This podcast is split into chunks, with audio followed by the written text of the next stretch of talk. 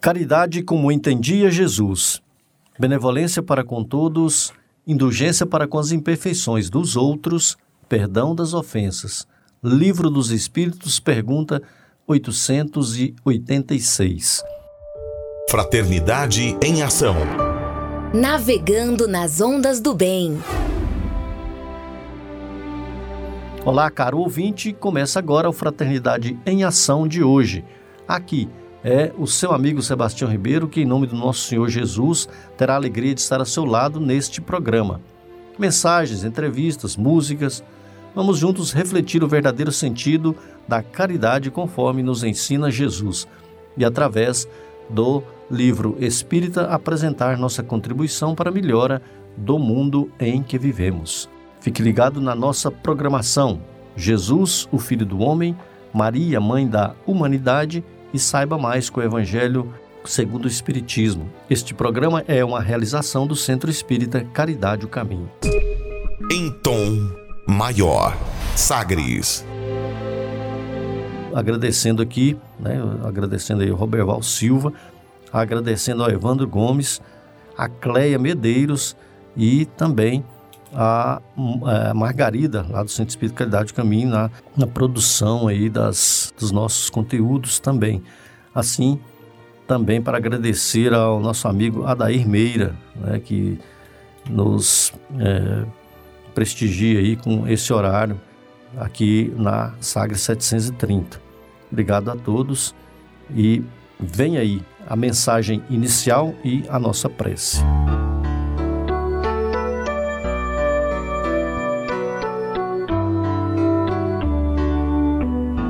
Alguma coisa. Página de Chico Xavier, ditada pelo Espírito Emmanuel. Livro Urgência. Lição número 13, página 73. Quando observares o incêndio lavrando na vizinhança, não é preciso te candidates ao título de herói, procurando as tarefas de integral remoção do perigo. Faze alguma coisa para que o fogo se reduza ou se extinga, e terás agido com a fraternidade no coração.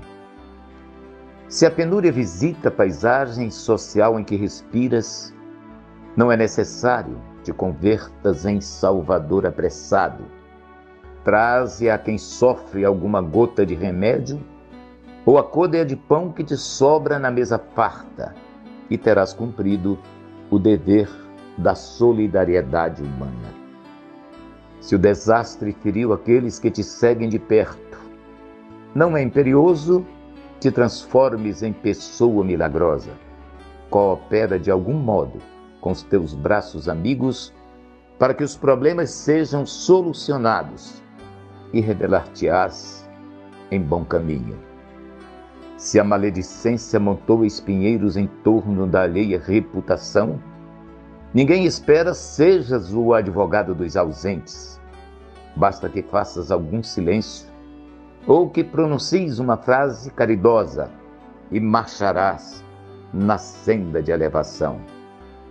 O céu não reclama dos homens a santidade improvisada e nem exige que a criatura abandone hábitos seculares de um dia para o outro. Aguarda, sim, a nossa migalha de boa vontade na redução dos variados enigmas da luta humana. Em verdade, Grande é a dor que martiriza os corações vinculados à terra. Realmente, a aflição é hoje problema generalizado em todas as latitudes do globo. Mas quando cada coração fizer alguma coisa, cada dia pela vitória do bem, estaremos alcançando para o mundo inteiro a conquista da felicidade imortal.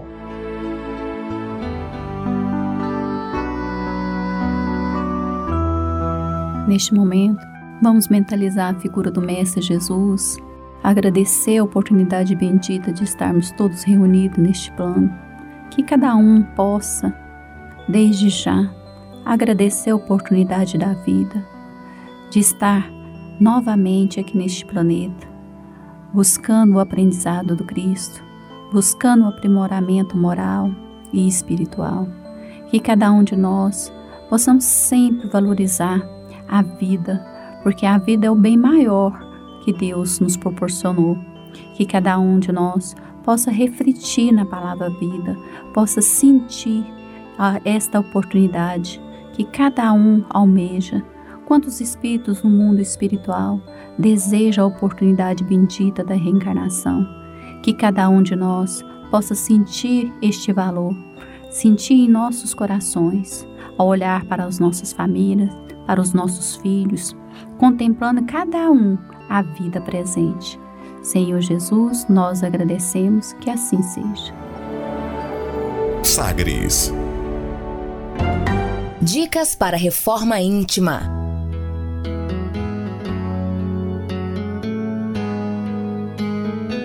Bem, é, só mais um agradecimento aqui ao nosso amigo William Batista, né?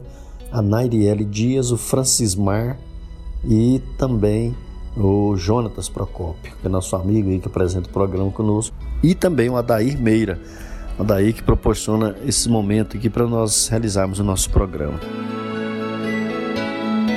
Amigos ouvintes, a reforma interior é a grande meta de todos nós que somos seres eternos. Para nos auxiliar, a editora Alta de Souza publicou a agenda Reforma Íntima para que, ao acordarmos e durante o dia também, tenhamos pequenos lembretes desse nosso desejo de melhora. Ouça agora algumas dicas do seu programa Fraternidade em Ação para nossa reforma íntima. Reflexão e vivência em torno do Evangelho. No mesmo instante se lhe abriu a boca, soltou-se-lhe a língua e ele entrou a falar bendizendo de Deus. Lucas capítulo 1, versículo 64. Meta do mês: desenvolver a caridade moral. E não se limita a recomendar a caridade. Põe-na claramente e em termos explícitos, como condição absoluta da felicidade futura. Tá? Lá no livro O Evangelho segundo o Espiritismo, publicado por Allan Kardec, no capítulo 15, item 13. Meta do dia: suportarem umas às outras as criaturas. Saber ser surdo quando uma palavra zombeteira se escapa de uma boca habituada a escarnecer. Novamente Allan Kardec no livro O Evangelho segundo o Espiritismo. Sugestão para sua prece diária. Prece pelos desafetos e por aqueles que tenham dificuldade de relacionamento.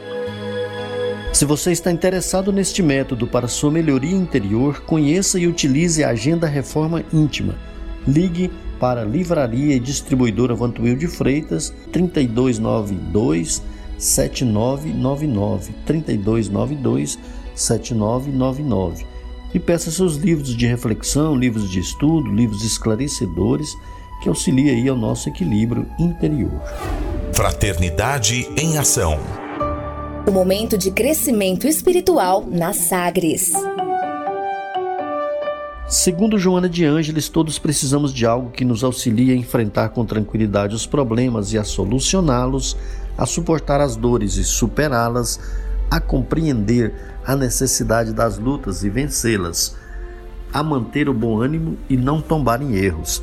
Foi pensando nessas questões que escolhemos a passagem evangélica de hoje no Saiba Mais com o Evangelho segundo o Espiritismo, com nosso amigo Djalma Freitas.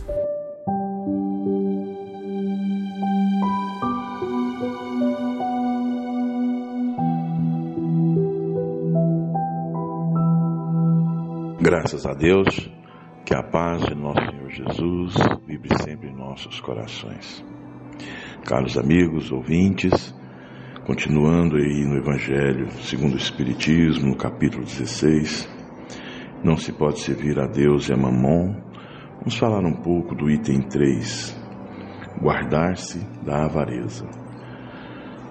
No Evangelho de Lucas, capítulo 12, versículo de 13 a 21. Então um homem lhe disse no meio da multidão: Mestre, dizei a meu irmão que divida comigo a herança que nos coube.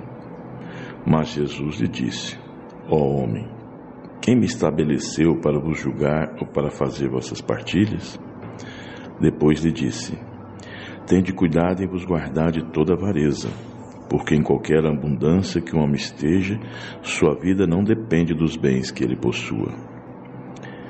E lhe disse em seguida esta parábola: Havia um homem rico cujas terras tinha produzido extra extraordinariamente, e ele mantinha em si mesmo estes pensamentos: Que farei, porque não tenho lugar onde eu possa encerrar tudo o que colhi? Eis disse a ele o que farei.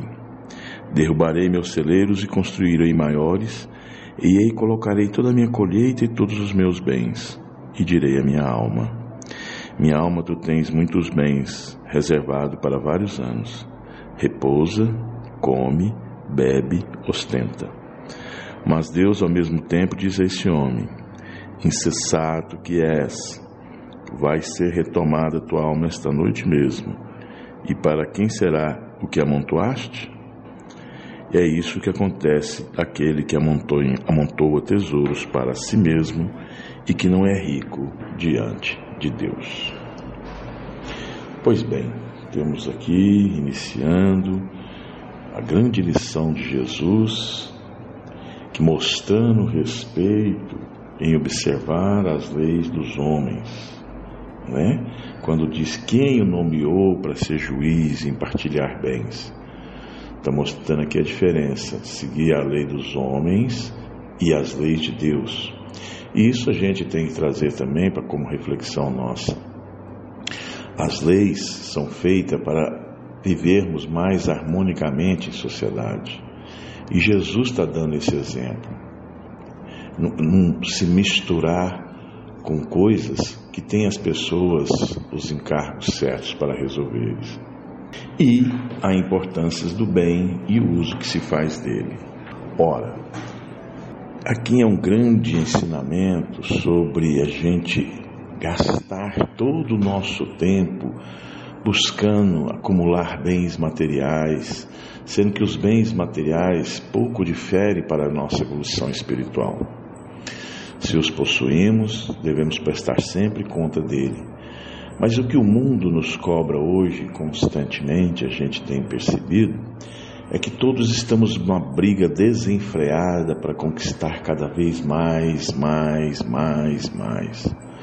Darmos uma resposta à sociedade, buscar com qualquer meio que seja o melhor carro, a melhor casa, ou os melhores carros, as melhores casas, viagens, os passeios, as melhores roupas de grife. Não que isso não seja necessário. Aqui Jesus está dizendo, quando dá o exemplo, de que na parábola que a pessoa derrubou tudo. Traga isso para nós. Quantas vezes a gente não derruba o pequeno celeiro nosso, da nossa humildade, da nossa casinha, para ali colocar um celeiro maior para dizer agora eu tenho isso, tenho aquilo, eu tenho aquilo outro. E como ele diz na parábola, Deus disse: Vem e retorna a alma dessa, desse homem. E ainda pergunta: Para que ele amontoou. E aí a gente vê na vida prática e diária as brigas que sobram de quando se amontoa muitas riquezas e não as usufrui. Quantos de nós, ah, nesse período da pandemia, me lembro de uma história do banco, do dono do Banco Santander, que a gente sabe foi em 2020, muito dinheiro, riquíssimo, bilionário, e que morreu por falta de uma coisa que é de graça, que é o oxigênio de sua filha. Olha aí o grande exemplo. Lógico que ele tem a sua parte a ser considerada, empregou milhões e milhões de pessoas, né? Mas na hora de desencarnarmos, às vezes a, o grande amontoado, o grande celeiro que a gente constrói não vai nos servir. Né? Então a filha dele deu essa resposta que eu sempre guardei. É, muito dinheiro, mas precisou de uma coisa que é de graça, que o dinheiro não compra, que era o ar, que era o, ar, o oxigênio. Então, meus amigos, tem uma outra passagem de Emmanuel no livro Vinha da Luz que diz assim: A vida do homem não consiste na abundância daquilo que possui, mas na abundância dos benefícios que esparge e semeia, atendendo aos desígnios do Supremo Senhor. Maravilhosa essa mensagem de Emmanuel. Vamos refletir sobre ela. Vamos fazer benefício para aquilo que está em abundância em nossas vidas: material, abundância espiritual, abundância de emoção, abundância de sentimentos verdadeiros e bons. Que Deus nos abençoe e guarde hoje e por todo sempre, que assim seja. Fraternidade em ação. Ondas de amor à luz da doutrina espírita. Conversa de família. Segundo o espírito Manuel Filomeno de Miranda, traz para nós uma mensagem que diz assim: Vive-se na Terra o momento da grande transição de mundo de provas e expiações para mundo de regeneração. As alterações que se observam são de natureza moral, convidando o ser humano à mudança de comportamento para melhor, alterando os hábitos viciosos a fim de que se instalem os paradigmas da justiça, do dever, da ordem e do amor. E hoje, amigo ouvinte, falaremos sobre a nova geração, Traremos aí os pensamentos da doutrina espírita a respeito desse tema. Quem, quem é a nova geração? O que se espera dessa nova geração? E o que o nosso planeta sendo renovado a cada momento. Traremos aí os amigos William Batista e José Antônio e também os companheiros da Concafras. Que Deus nos abençoe. Nova geração é a geração que chega nesse momento em que estamos iniciando um momento de transição planetária e aqueles espíritos que deverão compor a nova geração, segundo nos fala Allan Kardec no livro A Gênese, no último capítulo, nos vem informar então que essa nova geração não será constituída somente de espíritos superiores, mas também daqueles que se melhoraram, que se emendaram, que tiveram no mundo espiritual um processo de arrependimento, de mudança de pensamento e que reencarnaram então pedindo essa oportunidade da sua renovação, do seu melhoramento e que de certo modo já vem com esse processo de aprendizado novo. Emmanuel nos diz no livro A Caminho da Luz que a partir do momento em que iniciou-se a colonização da América, América do Norte, América Central e América do Sul, mais especialmente nos Estados Unidos e no Brasil, sendo os Estados Unidos o cérebro do mundo e o Brasil o coração do mundo, então ele diz que Jesus começou então a encaminhar para esse continente americano as três Américas, América do Norte, América Central e América do Sul, espíritos arrependidos que já estavam tendentes à fraternidade, ao bem, para o processo da reencarnação nestes países, nesse continente americano, antigos espíritos que faliram na Europa, na Ásia e que agora, cansados desse processo de erros, de falhas no campo do poder, no campo da religião, viriam para constituir uma nova fase aqui no Brasil, nos Estados Unidos e nos outros países da América do Sul, da América Central e da América do Norte. E aí nós vemos então as mesmas colocações que Allan Kardec fala, que essa nova geração não seria constituída somente por espíritos superiores, mas também por espíritos arrependidos e dispostos a uma mudança, há certamente uma mudança no sentido do bem, da fraternidade, da paz, da mansuetude e da concórdia.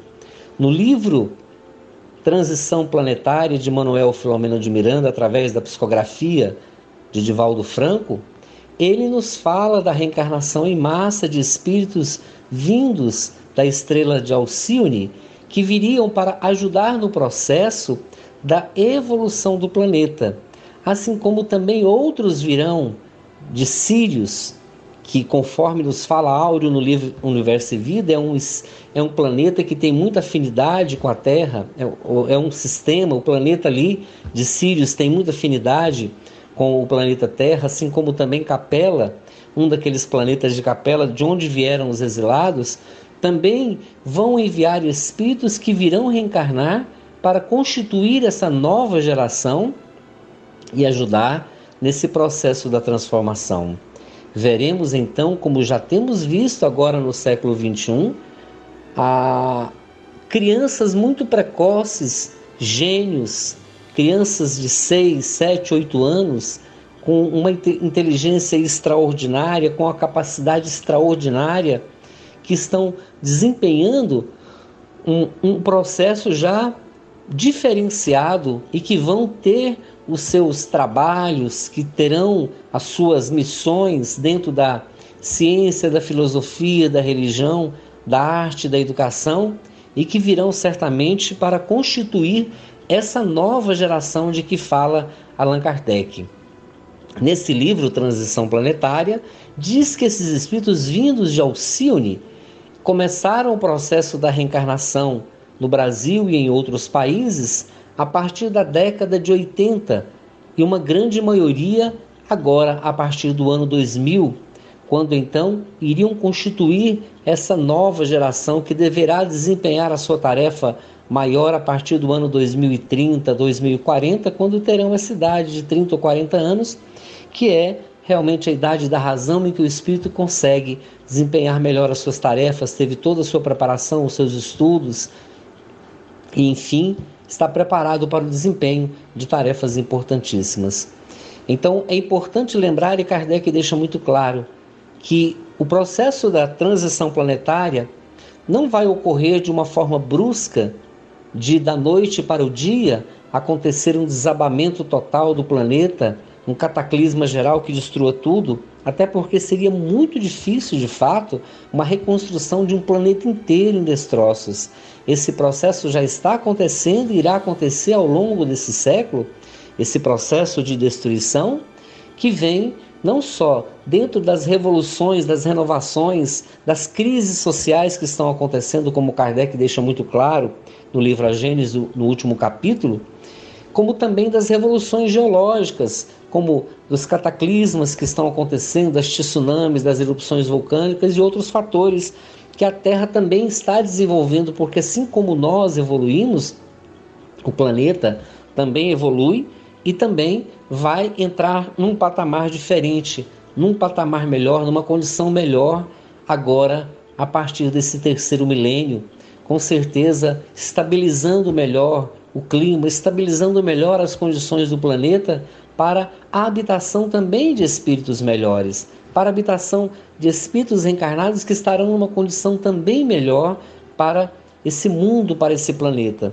Então é muito importante nós lembrarmos da grande responsabilidade que têm os pais que receberão esses espíritos em seus lares, espíritos que virão de Sírios, de Alcione, espíritos que virão, os que já vieram de Capela, até mesmo de Marte, nosso vizinho, quem sabe de Júpiter, por exemplo, a revista Espírita fala que Mozart residia em, em, em, em Júpiter. Então, espíritos virão de diversos planetas para ajudar nesse processo de desenvolvimento, de evolução do planeta Terra, nesse momento tão importante nesse momento ímpar para a humanidade, como nunca teve antes aqui na Terra. Esse momento é único, em que sairemos de um mundo de provas e expiações, em que a maldade, em que tudo aquilo que de mal acontece com o ser humano nesse planeta será varrido para sempre do nosso orbe. E vai surgir uma nova fase de ouro, uma idade de ouro, de muita luz, de muita fraternidade, de muita paz, onde essa geração nova vai assumir o comando do planeta através da ciência, da filosofia, das artes, da educação, da política e vai certamente renovar todos os panoramas do planeta, fazendo surgir um mundo muito melhor, de muita luz, e aí realmente se cumprirá as palavras do Cristo quando diz: Bem-aventurados os mansos de coração, porque eles herdarão a terra. Muita paz a todos. Queridos ouvintes da nossa rádio Sagre 730, do nosso programa Fraternidade em Ação, é com muita alegria que nós estamos tratando de mais um, um tema muito importante para nós. Allan Kardec, no livro A Gênese, ele traz a seguinte referência a respeito desse tema. Qual o tema? A geração nova. Nestes tempos, porém, não se trata de uma mudança parcial de uma renovação limitada a certa região ou a um povo, a uma raça. Trata-se de um movimento universal a operar-se no sentido do progresso moral. Uma nova ordem de coisas tende a estabelecer-se e os homens que mais opostos lhe são para ela trabalham a seu mau grado.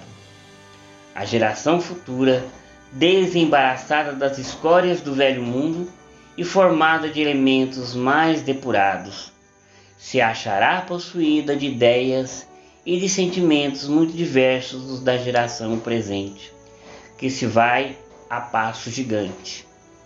O velho mundo estará morto e apenas viverá na história, como o estão hoje os tempos da Idade Média, com seus costumes bárbaros e suas crenças supersticiosas. Aliás, Todos sabem quanto ainda deixa a desejar a tua ordem de coisas.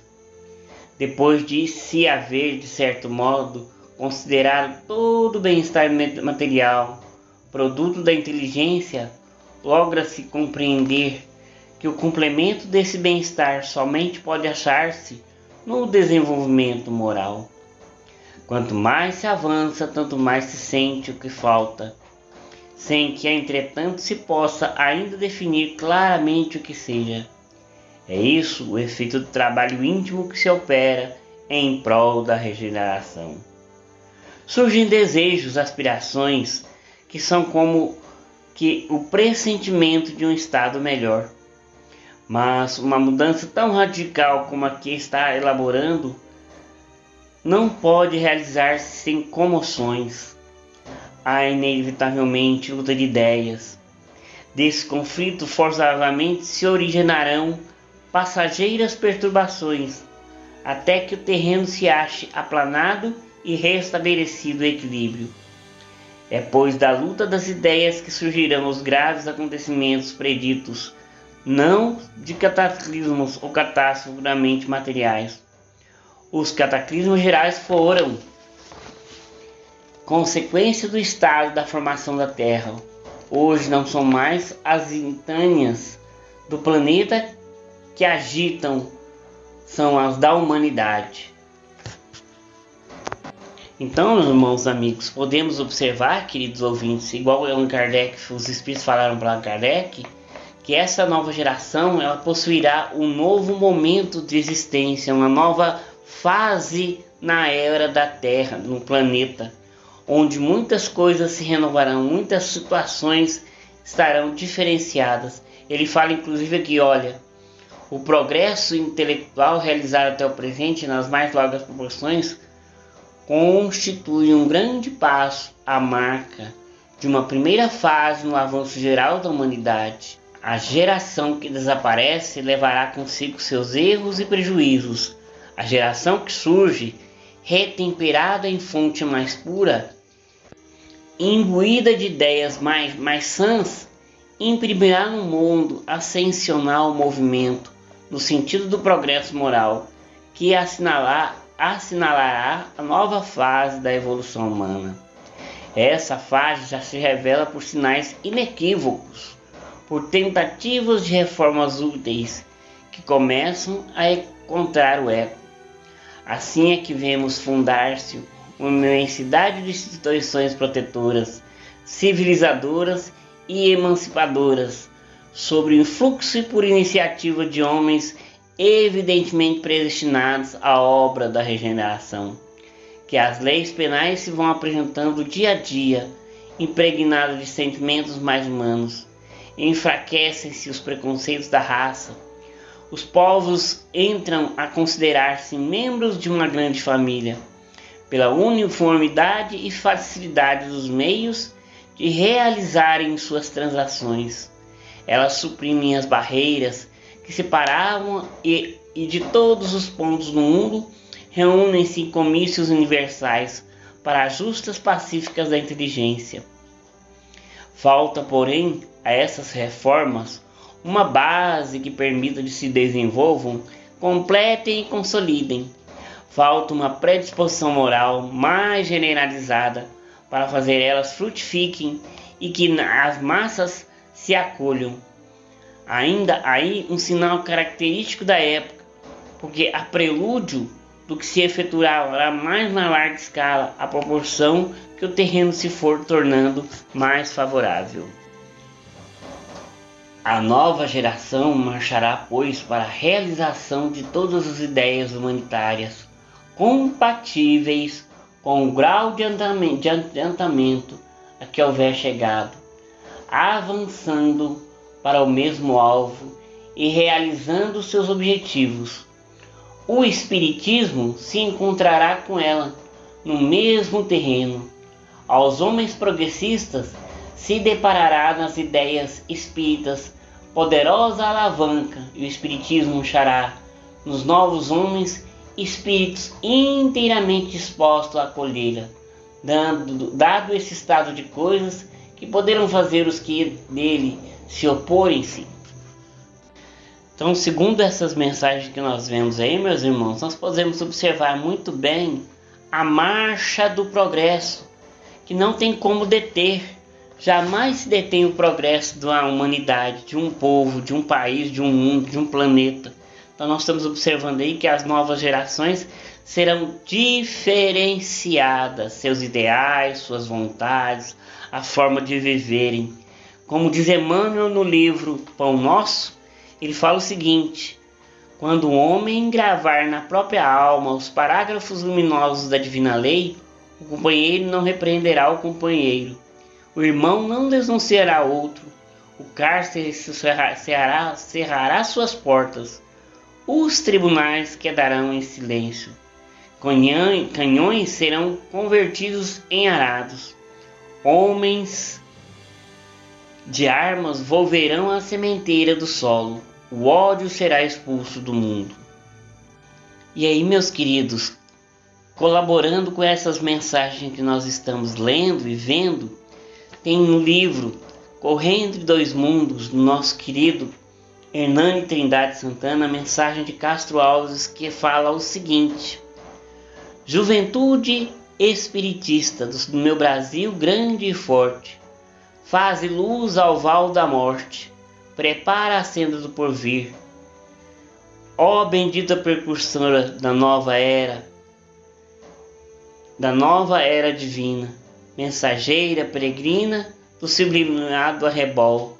Na inspiração do Evangelho, move os braços, ergue a fronte, até surgir no horizonte do amor triunfante o sol. Nos átrios da nova idade, nem Círios nem Bonaparte, somente o brilho das artes e os louros do bem-estar. Sem pompas de culto externo, sem cressos, sem barras d'ouro, teremos o grande tesouro da bondade do dever. Novos cristãos doutra estirpe, não viveremos em pranto, ergueremos nosso canto de bom ânimo e de fé. Jovens infantes do Cristo, seguiremos face erguida, cantando a glória da vida e pelejando de pé. Do anjo Ismael fitamos o lábaro constelado, para sempre desfraudado, aos ventos do céu anil, a tremular refulgente com as bênçãos do Cordeiro sob os clarões do cruzeiro no coração do Brasil. Então nós vemos aí essa mensagem, meus queridos, a respeito da nova geração, da nova era, da transição planetária que surge. Muita paz a todos. Abraços. Tem criança no ar.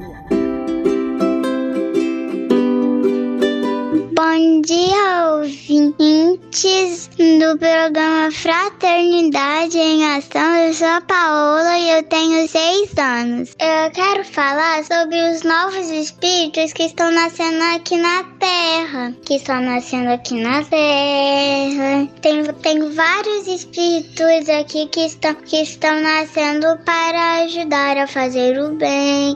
E nós, nós vamos aprender a ser melhores. Está passando de provas, expiações e para o mundo de renovação. Porque isso quer dizer que o nosso mundo vai ser bem melhor. Por isso ainda tem as dores e, e as guerras, porque que a gente tá passando por esse mundo de dores para um mundo bem melhor. Tchau, ouvintes do programa Fraternidade em Ação. Beijo. Jesus, o Filho do Homem.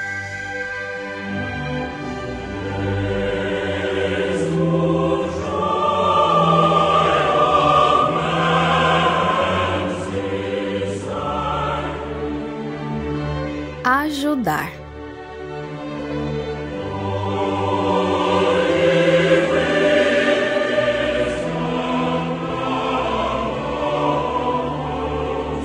À noite, na igreja dos pescadores, todos se regozijavam como sempre, pois cada reunião trazia muitos conhecimentos, firmando em cada um a convicção dos seus desempenhos e abrindo novas claridades para o futuro. Pedro, percebendo o olhar de Jesus, levanta-se e abre os trabalhos orando ardentemente. Felipe, cordial e manso, dispõe-se a saber algo do que guardara na mente. Mestre, o que poderemos entender e quais os melhores processos a adotar para ajudar as criaturas? O mestre de Nazaré, meigo e compassivo, responde ao discípulo com manifesto amor. Filipe, para que possamos ajudar os outros com mais segurança, faz-se indispensável compreender os processos da ajuda e o que significa ajudar. Às vezes, a boa vontade sozinha não basta. Para que possamos nos tornar benfeitores de alguém, é preciso que nos aprimoremos nos serviços da caridade. Não que a exigência acompanhe as atitudes de beneficência mas que a espontaneidade não seja corrompida com certas imprudências inspiradas pela vaidade. Podes usar inúmeros meios de ajudar as criaturas nas suas dificuldades, mas nunca passar de determinados limites, marcados pelo dever de cada um, para que a ajuda não se torne em frieza de atitudes próprias. Esse aprendizado somente se aperfeiçoa com o tempo e a prática permanente. Certamente, não poderemos desprezar os conceitos que a filosofia da palavra vem nos trazer, pois ela é como o primeiro chamado que as almas ouvem. A teoria é como se fosse o primeiro preparo para o plantio, por isso, indispensável mas a realização é muito mais significativa. Uma e outra devem andar de mãos dadas, como a inteligência e o sentimento. Se um age separado do outro, o ideal se esfria e as realizações se tornam pobres. Ajudar é muito bom, Felipe. Todavia, saber ajudar é bem melhor. A nossa obra na terra consiste nisso: ajudar sem exceção, compreender sem exigências e amar na extensão universal da vida.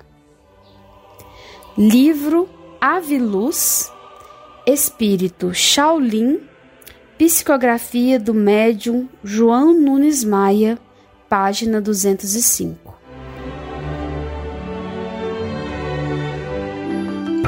Momento musical.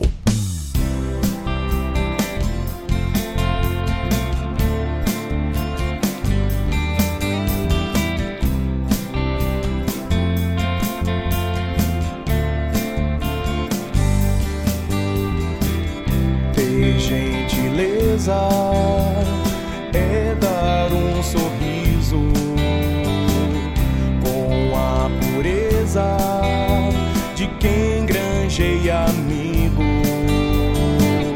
superar barreiras é crescer com a vitória.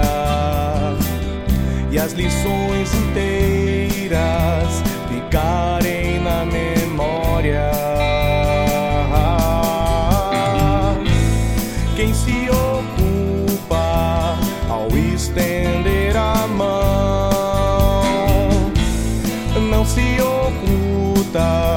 e afasta a solidão.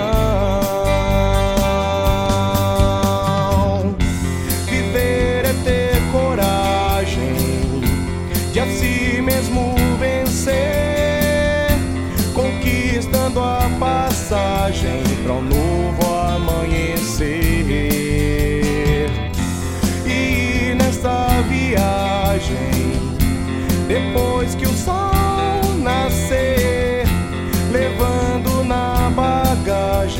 amor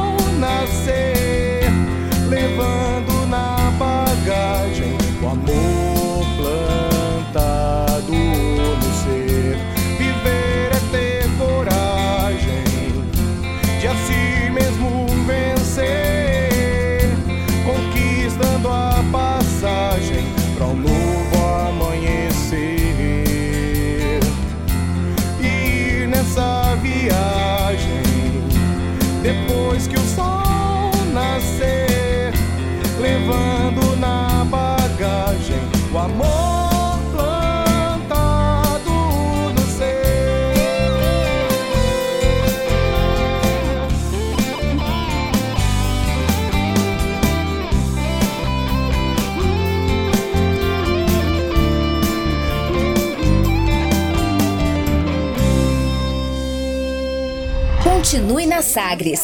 Daqui a pouco tem mais. Fraternidade em Ação.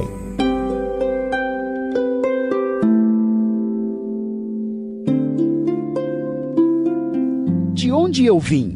Existem espíritos? Posso nascer de novo? Por que sofremos tanto? Existe vida depois da morte? Para onde vou depois da morte? O que é reencarnação? O que é mediunidade? Amigo ouvinte, as respostas a essas e a tantas outras questões você encontrará conhecendo a doutrina espírita em seu tríplice aspecto: ciência, filosofia e religião. Procure uma instituição espírita em sua cidade. Participe das reuniões públicas. Conheça, leia e estude o Espiritismo e se beneficie com as suas luzes.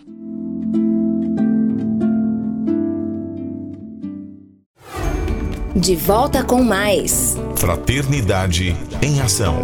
O seu momento de crescimento espiritual na Sagres. Falando aos jovens.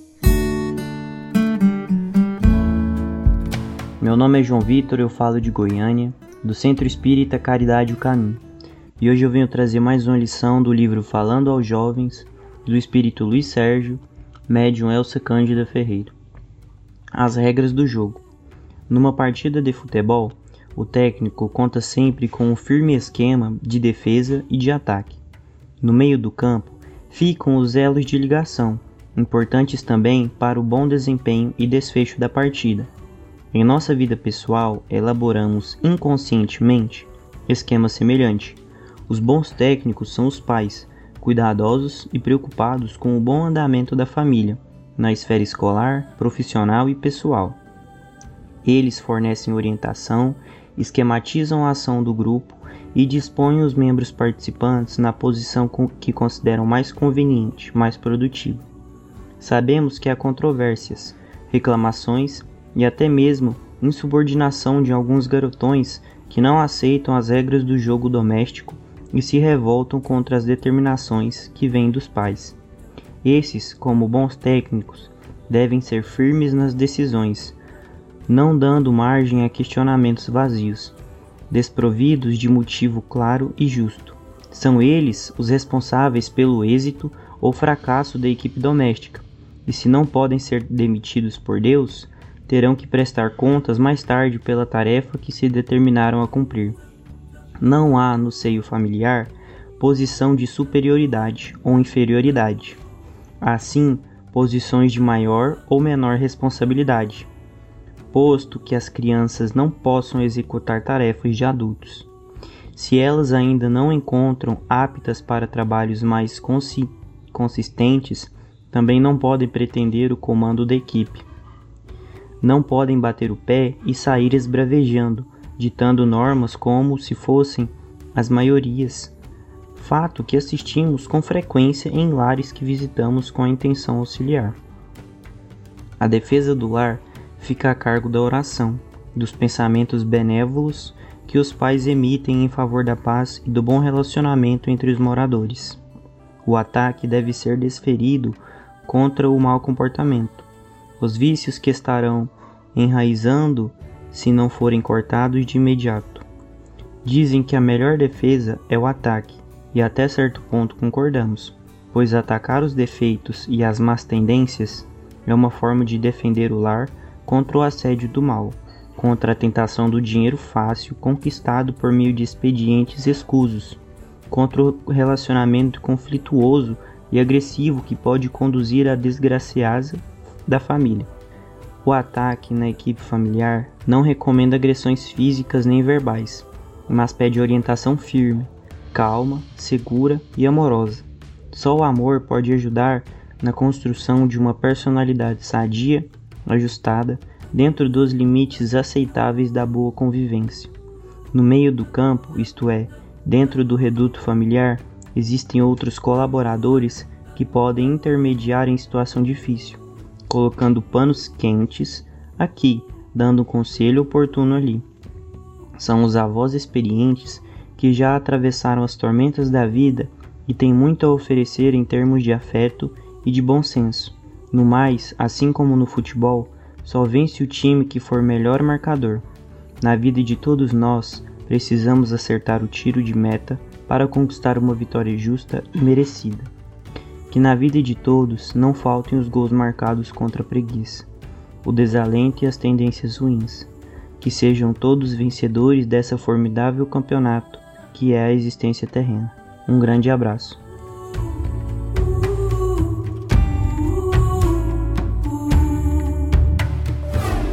Fraternidade em Ação. O momento de crescimento espiritual na Sagres. Conversa de família.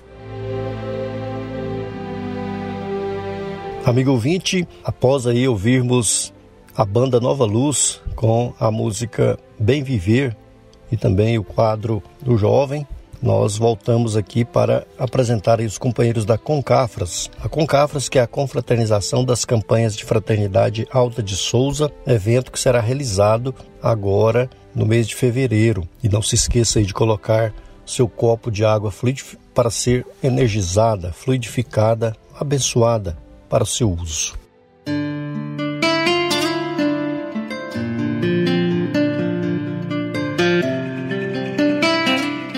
Você sabia que muitas vezes o efeito da prece não é perceptível nem imediato, mas nem por isso deixa ela de ter eficácia? Isso mesmo, Sebastião. E o espírito Emmanuel cita no livro Opinião Espírita: Não descreiais da oração, por não lhe marcares fisicamente os resultados imediatos. Inclusive, é um dos temas que será abordado na Concafras 2021. Mas preste atenção, que apesar de tudo isso, o firmamento não é impassível porque te pareça mudo. Então vamos conhecer um pouco sobre o assunto a eficácia da prece e as provas científicas? Que tal mergulhar nessa trilha das novas dimensões do conhecimento? Se você ficou curioso, fica aqui com a gente, que em alguns minutos vamos aprender muita coisa sobre a prece.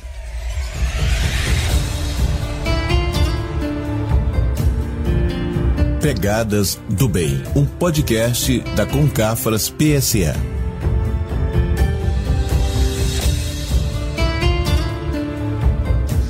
Olá, estamos começando mais um Pegadas do Bem, um podcast da Concafras PSE. E hoje vamos falar sobre eficácia da prece, provas científicas. E qual é o recado inicial, Guilherme? Ora que melhora. Existem diversas pesquisas que buscam estudar a influência das orações e da fé nos resultados dos tratamentos médicos. A USP e a Unicamp têm catalogado centenas de estudos de mestrados e doutorados sobre o tema. Os resultados são surpreendentes, Murilo, pois todos concluem ser positiva ou pelo menos influenciada. Pois é, Guilherme. Cientistas da Universidade Duke confirmaram que a oração pode influenciar a capacidade orgânica de enfrentar as doenças doenças. Quando a pessoa ora ou canta músicas religiosas, é fortalecido o lobo frontal, parte do cérebro que ativa o sistema imunológico. Isto, Sebastião, foram cinco anos de pesquisa e 16 estudos médicos sobre o assunto. Para o pesquisador Daley Matthew, da Universidade de Georgetown, em Washington, a crença espiritual, que poderia perfeitamente ser traduzida como confiança em Deus, parece contribuir para que as pessoas superem mais rapidamente as doenças ou a depressão, convivam melhor com os males crônicos e sejam menos propensas ao suicídio. Que bacana, né, Elídio? Mas quem nos diz mais é o Rodrigo Escalia, da cidade de Uberlândia, Minas Gerais. Ele é médico psiquiatra. Diga lá, Rodrigo. A prece é um dos recursos mais utilizados no mundo como uma forma de lidar com doenças e lidar também com a prevenção de doenças. Agora, será que ela tem evidências científicas de ser eficaz no auxílio às doenças? Então, essa é uma questão muito interessante. Existem duas formas de analisar isso. Uma é sobre os efeitos da prece na própria pessoa, e outra é o efeito da prece em outras pessoas, ou seja, uma prece intercessória, você pedindo por alguém. Em relação ao primeiro ponto, nós já temos evidência suficiente para dizer que a prece é um recurso sim útil na melhora de fatores clínicos, na diminuição na frequência cardíaca, na melhora da esperança, é, que também, por sua vez, melhora bastante a eficácia e a sua chance de melhorar de doenças, como por exemplo, algum estudo mostrou que se você tiver carcinoma de células renais, que é um tipo de tumor, e você se manter otimista, você vive o dobro. E a prece é uma das formas de você renovar a esperança de uma pessoa. Então, como ela renova a sua esperança, ela modifica fisiologicamente também o seu próprio corpo. Nós temos evidência de que uma prece meditativa, ela é eficaz em diminuição de fatores inflamatórios, ela aumenta e melhora o sistema imune com aumento de células CD4 e das células NK, que são natural killers, células que defendem o nosso organismo, inclusive de células cancerígenas. Nós temos evidência de que preces meditativas melhoram a resposta imune em doenças como, por exemplo, HIV, e isso pode ser extrapolado para muitas outras doenças e muitos outros problemas de saúde. Afinal de contas, a prece, principalmente aquela que te faz sentir mais próxima de Deus, mais meditativa, você tenta sentir a presença da espiritualidade, é um tipo de prece que modifica o seu sistema imune, modifica a sua fisiologia e faz com que você diminua fatores inflamatórios, o que previne doenças. Além disso, nós podemos analisar as preces intercessórias, mas isso vai ficar para uma outra oportunidade para ser detalhada. Um grande abraço e até a próxima. Muito obrigado, Rodrigo, pela contribuição de suas pesquisas. E vocês sabiam que, segundo Allan Kardec, na Revista Espírita de janeiro de 1866, todos os povos oram dos selvagens aos homens civilizados. A isso são levados pelo instinto e é o que os distingue dos animais. Sem dúvida, oram de maneira mais ou menos racional, mas enfim, oram. Os que, por ignorância ou presunção, não praticam a prece, formam no mundo insignificante minoria. A prece é, pois, uma necessidade universal, independente das seitas e das nacionalidades. E outra coisa, pessoal, com o objetivo de avaliar o efeito da prece sobre a ansiedade de pacientes com câncer em tratamento quimioterápico, foi realizado um estudo quase experimental com pré e pós-intervenção. Isso mesmo, Sebastião. Foram recrutados 20 pacientes internados em tratamento de quimioterapia endovenosa contínua. Os voluntários, eles foram avaliados por meio de entrevista, utilizando um questionário de características sociodemográficas, clínicas e espirituais. O índice de religiosidade da Universidade de Duke Durel e o inventário de ansiedade-estado. Foram aferidos os sinais vitais e coletado o cortisol salivar. É isso aí, Murilo. A intervenção aplicada foi a prece e a coleta de dados ocorreu em três momentos. Primeira coleta, basal, pré e pós-intervenção.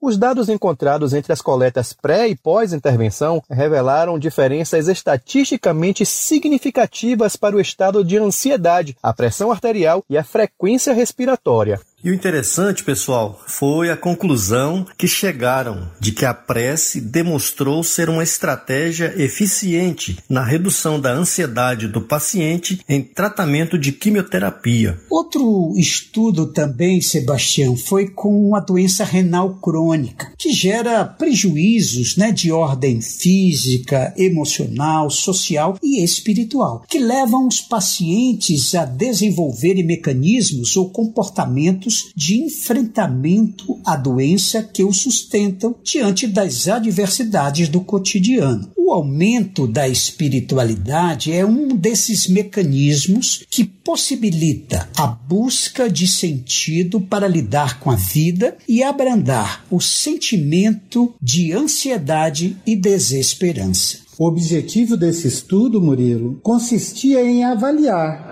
os efeitos da prece no aumento do coping religioso espiritual e esperança, e na redução nos níveis de ansiedade, pressão arterial, frequência cardíaca e respiratória em pacientes renais crônicos em tratamento hemodialítico. Pois é, Elídio. Concluiu-se assim que o uso da prece impacta nesse contexto, além de proporcionar aos enfermeiros a individualização do cuidar. Infere-se ainda a importância da prece por ser uma atividade simples, sem custo financeiro e sem mudança na rotina do serviço hospitalar hospitalar. Lembrando o nosso início, hora que melhora. Obrigado, pessoal, pelo bate-papo. E se você ficou interessado neste assunto, se liga. Vou te contar como conhecer a programação completa e fazer a sua inscrição para um evento imperdível.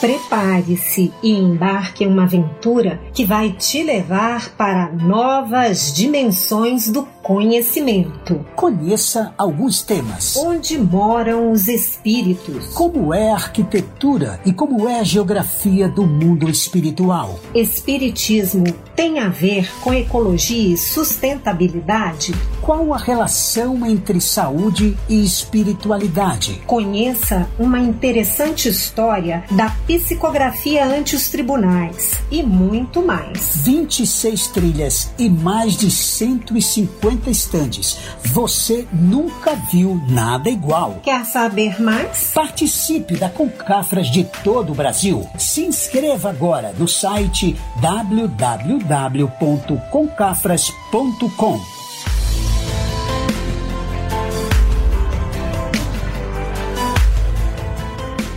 Chegamos ao final do nosso programa Fraternidade em Ação, navegando em tom maior e nas ondas do bem. Foi muito bom estarmos aí na sua companhia pedimos que nos acompanhe aí nas redes sociais aí da Sagres online, né? No, e pedimos também que você acompanhe, coloque aí sua água para ser fluidificada e logo após também teremos o nosso quadro Maria, Mãe da Humanidade, porque nós convidamos a você para acompanharmos esta mensagem de um espírito compromissado com o progresso da humanidade. Maria, Mãe de Jesus. Jesus agora, com sua intensa luz, é como um sol a brilhar, energizando assim todo o nosso ser, enchendo de paz, serenidade, equilíbrio espiritual. Sinta a sua luz divina, a sua energia curadora emanando em sua direção. Vamos continuar vibrando. Agora a paz, a saúde, o amor reinem em nosso lar. Senhor, nos guarda em sua paz, estenda as suas vibrações amorosas sobre os doentes do mundo e aqueles que perderam a esperança da cura e fé. Senhor, dá a luz e enche seus corações de amor. Senhor, divino amigo, estenda suas mãos generosas sobre as águas e transforme em remédio curativo para os nossos males físicos e espirituais. Fica conosco hoje e sempre, rendemos graças ao Senhor, que assim seja, que possamos fazer o uso da água fluidificada. Maria, Mãe da Humanidade.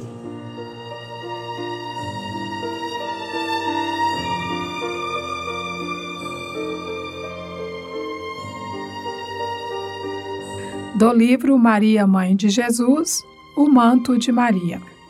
Basta consultar a história da humanidade para verificar quão grandes crimes têm sido cometidos individual e coletivamente pelos homens contra si mesmos. A história da humanidade é a nossa própria história. Temos, portanto, ao longo das encarnações sucessivas, nós, os espíritos em sofrimento que habitamos a Terra, acumulado através de nossas faltas, essa tempestade de dores pode ser chamada de karma, ou reação das leis, ou justiça divina, ou dívidas. Se Deus fosse apenas justiça, e essas dívidas fossem cobradas de imediato, nos aniquilariam.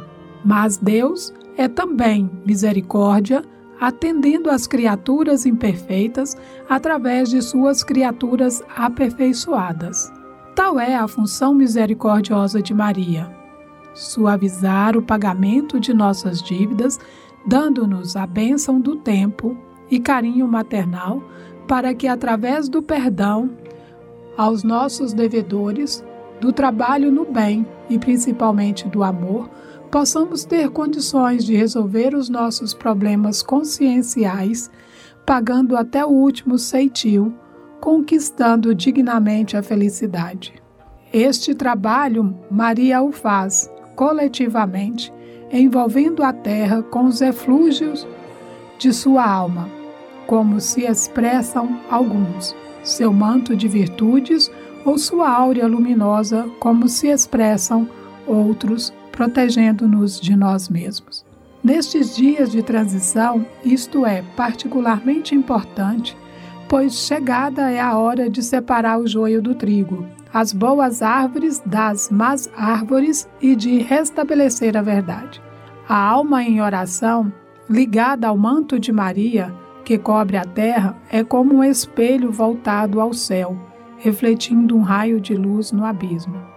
Aquele que ora, por alguns momentos que seja, segundo fórmulas pré-estabelecidas ou colhendo as palavras na espontaneidade do coração, traz grande benefício a si mesmo e aos outros que o cercam, atravessando com mais segurança esta época difícil.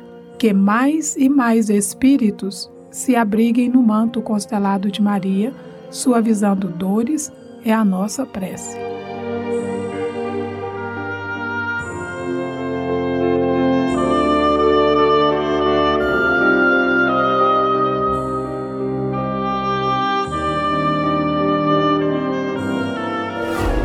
Fraternidade em Ação. O momento de crescimento espiritual na Sagres.